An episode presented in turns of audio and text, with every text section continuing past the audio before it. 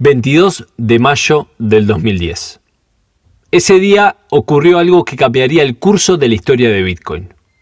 Fue en esa fecha cuando se realizó la primera transacción documentada en la que se utilizó Bitcoin como medio de pago real. ¿Y qué se compró? Dos pizzas. Esa simple transacción de pizzas por 10.000 Bitcoin se ha convertido en un hito simbólico y representa el inicio de una nueva era.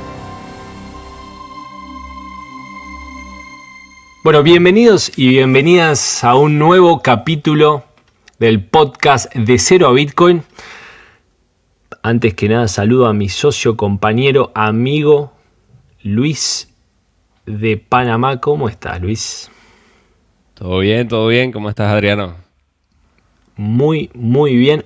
Un poco todavía hinchado de la cantidad de pizzas que he comido eh, la semana pasada y la anterior también.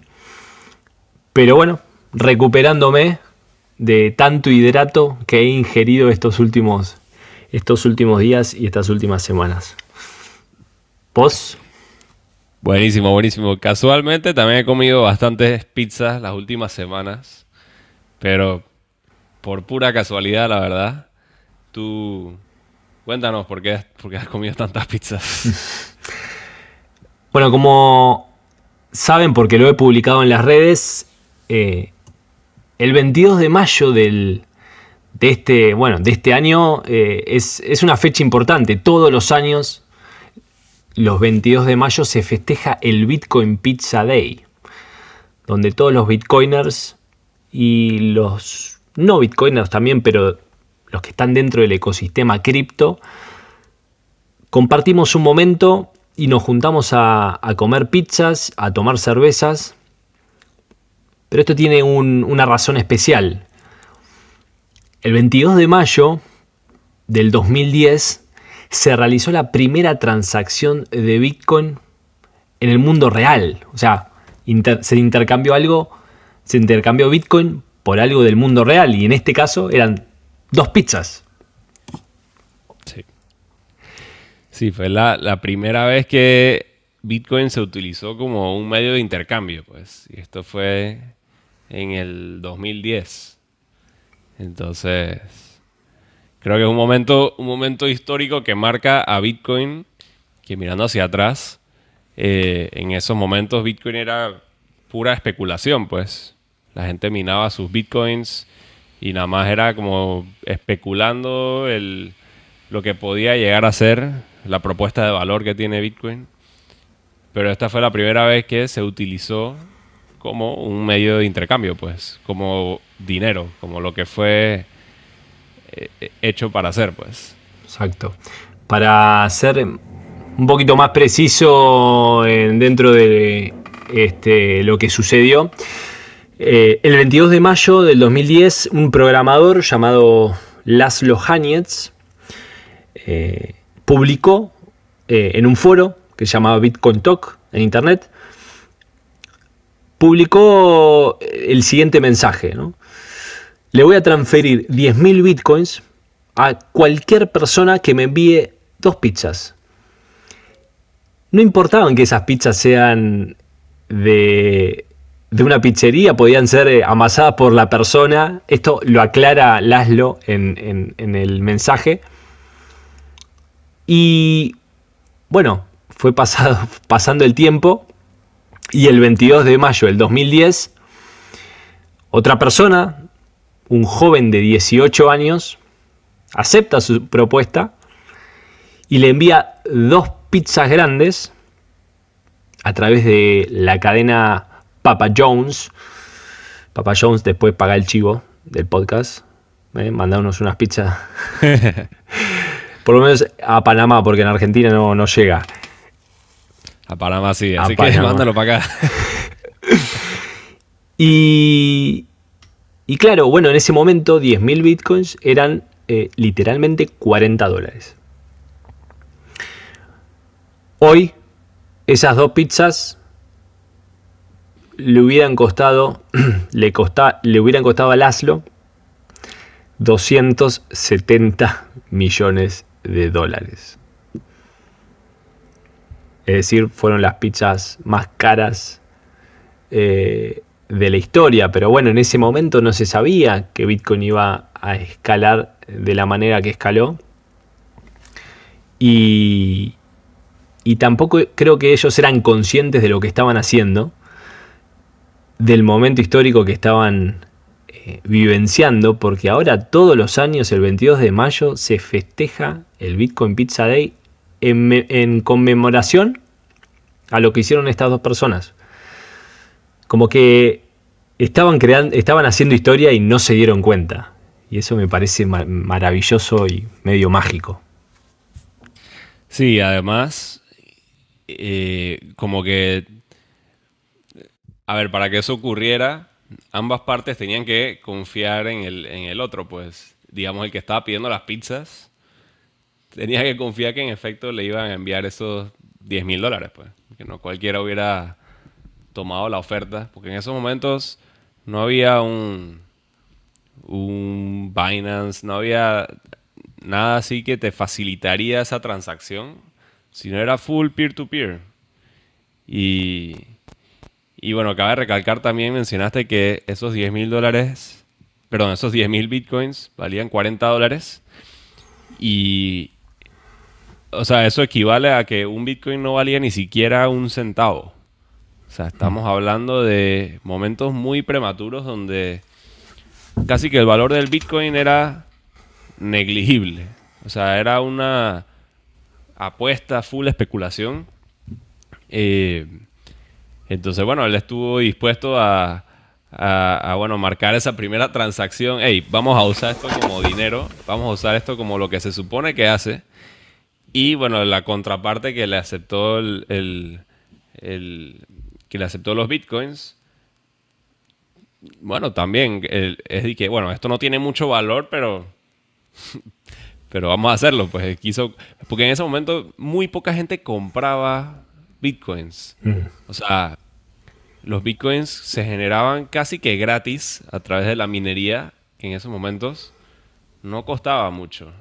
Uno minaba en su propia computadora y el consumo de energía que eso te generaba era negligible, o sea, era muy poco que uno ni se daba cuenta. Entonces, imaginarte que unos bitcoins que tú generas gratis con tu computadora minando, bueno, ahora vas a pagar 40 dólares por unos bitcoins, pues, comprando unas pizzas. Entonces, eh, nada, fue interesante la, la, dinámica de en qué contexto ocurrió todo esto, pues. Claro, y encima, como decís, vos podías minar bitcoin con tu propia computadora personal.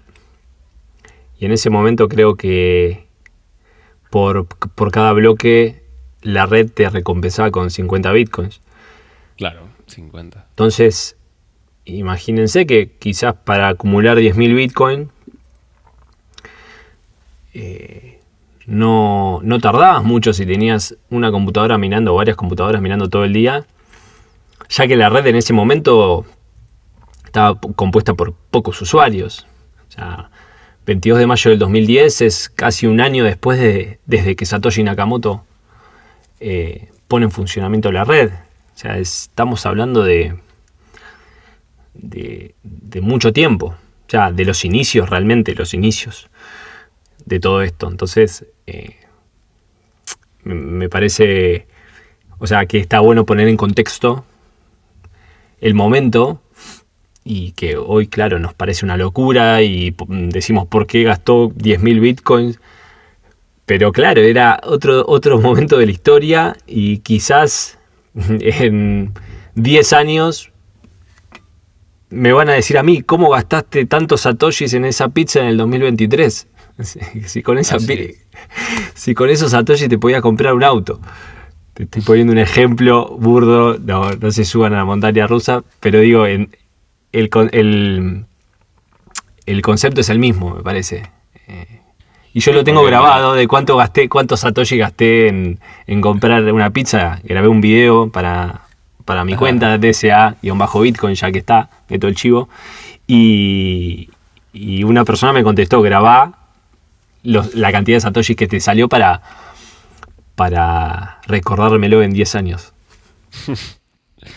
buenísimo, buenísimo. Sí, o sea, hoy en día esos 10.000 bitcoins, se puede imaginar, valen 270 millones. O sea, una locura. Eh, entonces la gente ve y dice, bueno, esas son las pizzas más caras que alguien ha comprado. o, ah, este man se la cagó, pues, como decimos acá, eh, por gastar esos 10.000 bitcoins. Pero bueno, al final fue un momento que marcó Bitcoin, fue un momento que, que hizo que por primera vez Bitcoin se pudiera ver como dinero, como medio de intercambio. Y bueno, quién sabe si Bitcoin hubiera subido tanto sin, que eso hubiera pasado, pues. Al final fue un punto de inflexión, digamos, en, en Bitcoin. Algo tan sencillo como hacer la primera transacción por dos pizzas, pero marcó un punto de inflexión en Bitcoin. Sí. Y esto también nos puede llevar al debate de si hay que gastarlos o no, porque si no se hubieran gastado los bitcoins y lo hubieran atesorado como reserva de valor todo el tiempo, esto no hubiera sucedido. Y eh, me parece que está bueno el debate. Yo creo que hoy mucha gente lo utiliza para, como reserva de valor, para, para reservar su energía. Pero tampoco tenemos que dejar de lado de que si queremos una mayor adopción, si queremos incorporar a más gente a, a este mundo, libre, mm, de libertad eh, monetaria, tenemos que, tenemos que realizar más transacciones. Y eso a veces yo me lo cuestiono porque, eh, o sea, personalmente me lo cuestiono, porque en el día a día acá en Argentina yo me saco encima los pesos.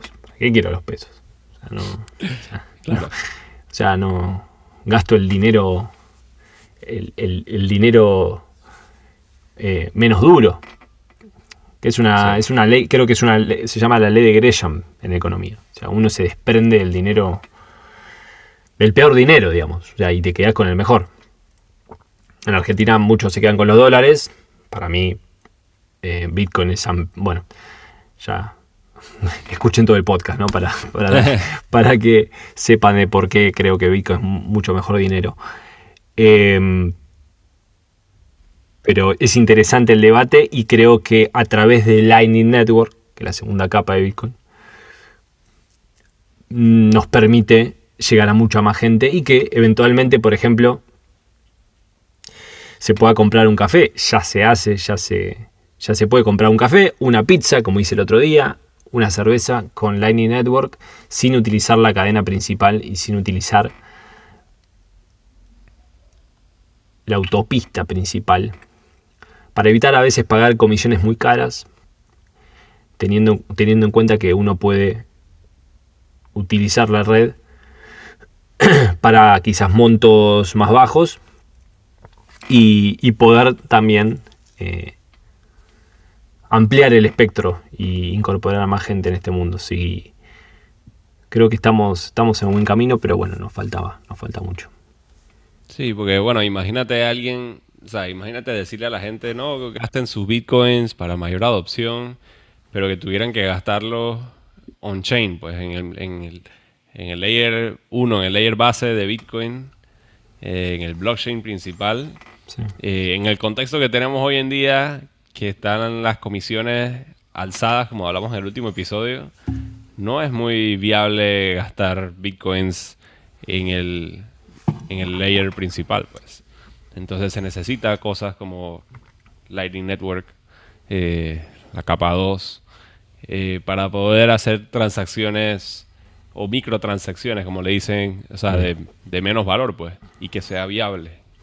Eh, casualmente, hace unos meses ya, vino un bitcoiner italiano a Panamá y tuvimos una reunión y nunca se me olvida algo que él dijo que me pareció bien interesante, porque bueno, Acá en Panamá no tenemos el contexto de Argentina de los pesos, eh, que entiendo completamente que, bueno, si uno tiene pesos, uno quiere deshacerse de esos pesos y gastar esos pesos lo más pronto posible. Eh, pero acá él mencionaba, eh, o sea, es un bitcoiner italiano que estaba como viajando por diferentes partes del mundo y, nada más viendo cómo estaba el, el contexto de Bitcoin en diferentes partes del mundo. Y me acuerdo que él mencionaba, él trata de gastar sus Bitcoins lo más que pueda. Y él tiene una filosofía que es gasta y reemplaza. Que es uno, uno nosotros, pues, que tenemos mejor entendimiento de Bitcoin, que sabemos cómo manejar las cosas, sabemos dónde comprar y vender más fácilmente. Eh, nosotros debemos estar gastando nuestros bitcoins para promocionar esa adopción, para que más comercios lo acepten, para, eh, para no sé, correr la palabra, eh, pero para no vernos perjudicados, los gastamos, pero a la misma vez entonces compramos eso que gastamos y, los reemplazamos. Entonces es como si estuviéramos gastando dólares porque... Viendo la rueda, ¿no? Como... Claro, porque, porque gastas los bitcoins pero los reemplazas, entonces al final terminas gastando dólares. Eh, y probablemente te sale un poquito más caro, pues, por las comisiones de la compra y la venta.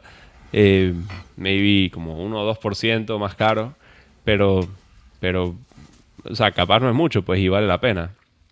Entonces me pareció súper interesante esa filosofía. Pero requiere una disciplina también, porque uno dice, bueno, voy a gastar y reemplazar, pero uno gasta y dice que, bueno, pero pero los reemplazo, los reemplazo ya, capaz espero que baje y los reemplazo un poco más bajo, empieza uno a, ponerse un poco un poco greedy, pues, que, que, bueno, pero si los Claro, si lo compara con el dinero fiat todo el tiempo, es eh, muy difícil, porque Bitcoin es volátil. Pero esta persona tenía, o sea, estaba, eh, tenía cuenta bancaria o estaba completamente out del sistema. No estoy seguro, no recuerdo. O sea, estaba, no estaba 100% en Bitcoin, digamos. Estaba mayormente en Bitcoin, no estoy seguro si tenía cuenta bancaria. Creo que, creo que capaz sí, pero no estoy seguro. Esa te la debo. Mm. Sí, pero ah, el debate está y es interesante y quizás eh, podríamos hacer un capítulo solamente de esto. Pero mm, pero Lightning viene a solucionar esto, digo. Comprar pizzas, cerveza, que antes del 2015 ni se hablaba, porque.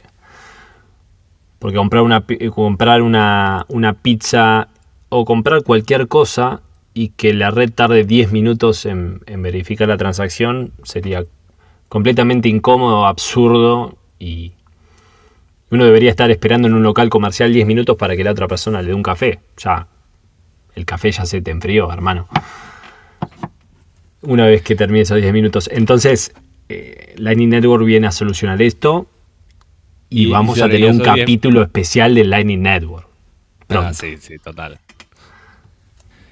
Total, eso viene. Iba a decir que esos 10 minutos es si tienes la dicha de que te incluyan en el primer bloque, pues. Porque si no, puede, puede demorar más. Claro, podría como estar. Está ahorita, como está ahorita el mempool congestionado, que también vamos a hablar sobre el mempool. Eh, pero sí, si está muy congestionado, hay muchas transacciones compitiendo por el mismo espacio en el bloque, no te van a incluir inmediatamente. Exacto, si escucharon el capítulo eh, número 16 con Gus Grillasca y las comisiones en ese momento hace unas semanas estaban altísimas. Así que probablemente ese café te lo den el día posterior, si, pagabas un cheque. Entonces, eh, es una solución, la verdad que, que permite que Bitcoin escale, que permite que, Bitcoin mantenga la seguridad de la red, que tiene un motivo de que tarda 10 minutos en verificarse en promedio, porque vamos a hablar, pero es en promedio, tarda 10 minutos en confirmarse un bloque. Nosotros acá no queremos, o sea, no, esto no es Visa, esto no es American Express, esto no es miles de transacciones verificadas por un sistema centralizado que lo puede hacer muy bien, en poco tiempo, pero acá estamos en un sistema completamente descentralizado donde para lograr esto necesitamos una determinada cantidad de espacio en cada bloque, porque si no se, sería, sería un caos. y Lightning Network permite esto, permite ser una especie de... Verifica mucho más, no sé la cantidad, pero verifica, es capaz de procesar muchas más transacciones que, un sistema de pago como Visa o American Express o una tarjeta de crédito. Pero con la seguridad de la red de Bitcoin. Es decir, que combina lo mejor de los dos mundos. Pero bueno, no me quiero adelantar a uno de los próximos capítulos. Ya me emocioné y sigo. Pero bueno, Adriano, y, eh, en Argentina, en Argentina, ¿cómo celebran el, Bitcoin Pizza Day? Pues, ¿qué, has visto? ¿Cómo se celebra primero que todo? ¿Y cómo lo celebran? Eh, nada, ¿cómo está eso? sí, en realidad, a ver, ahí hubo varios eventos, como que cada lugar tiene su evento. Particularmente a mí me invitaron desde, desde un espacio que, que se llama La Cripta, que es el fundador, estuvo acá en el podcast, eh, Agustín Casís, uno de los mejores capítulos para mí del pod. Y bueno, lo que organizó este espacio es... Em, pusieron un, horno, eh, em, compraron pizzas eh, directamente para meterlas al horno y esas pizzas las podías comprar únicamente pagando con Bitcoin, pagando con la capa 2 Lightning Network. Entonces vos ibas al mostrador, comprabas tu cerveza, comprabas tus pizzas y el que no tenía una billetera Lightning se la, se la descargaban ahí o se la, se la descargaban antes con un procedimiento que, que, que le daban. Así que era una manera también de orangepilear, en esta frase de darle la píldora naranja, esta, a la gente, a la gente que, venía nuevo, a la gente que, no entendía y que veía con sus propios ojos que podía comprar una pizza con, con Bitcoin y que esto no era joda. Así que mm, eso por un lado, también en un momento hicieron juegos interactivos para que la gente aprenda y compita también entre todos. Y después, eso fue el sábado y el lunes fui al espacio Bitcoin Argentina, donde vos estuviste, Luis. Sí. Y ahí hicieron en la terraza también un catering eh, un poco más formal, era todo un catering con, pizzas, donde bueno, la, gente hacía, eh, hablaba, hacía relaciones y, muy bitcoiner todo, y así que comí pizza el sábado, pizza el lunes, ya no quería más comer pizza después. Sí, buenísimo. Acá en Panamá, mm, bueno, no diría que se celebra así, o se celebró formalmente. Eh, hay veces que, bueno, sí se ha hecho algo. Eh, este año, bueno, hasta donde yo sé, no hubo nada así. Lo único que hubo, que no fue como un evento tampoco, pero fue que durante todo el mes de mayo, el, el banco Tower Bank, que es el banco acá en Panamá que, bueno, anunció que es crypto friendly y y eh, están abriendo cuentas, bueno, crypto friendly, que no te van a poner problemas, etc. Eh, hizo una alianza con una pizzería local de Panamá eh, y durante todo el mes de mayo dieron la posibilidad de poder pagar con bitcoins las pizzas por el Bitcoin Pizza Day, que bueno, era el 22 de mayo, pues. Entonces lo hicieron durante todo el mes de mayo. No es como que solo podías pagar con Bitcoin, por mm. supuesto, pero daban la opción y lo estaban promocionando bastante. Eh, así que sí, de esa manera se celebró, por decirlo así. Y todo a través de, bueno, tenían la opción de pagar Bitcoin, tenías la opción de pagar por Bitcoin on-chain, tenías la opción de pagar por Bitcoin con Lightning, que es lo más viable. Tienes la opción también de pagar con USDT o USDC, creo, con las stables. Mm. Em, entonces, bueno, de esa manera... Con Ethereum no. Con Ethereum no. Vos te reíste. Puedes, pagar por la red de Ethereum con USDT, pero no podías pagar con el mismo Ether. Así que sí, me, me pareció ser interesante esa observación también. Dejémoslo ahí, dejémoslo ahí. Dejémoslo ahí. de acuerdo. Eh, entonces sí, nada, acá en Panamá más que nada el banco este, Tower Bank, está impulsando muchas de estas iniciativas. Y bueno, también hay sus comunidades de bitcoiners, de, fanáticos de cripto en general en Panamá. Pero no sentí que, que hubo alguna reunión o evento que se haya organizado mm. aparte de este tema con... Lo tenés que organizar vos, Luisito, la próxima. Hay que ponerte la 10, como le decimos acá, y organizarlo. Hay que orangepilear más gente, más gente, más gente.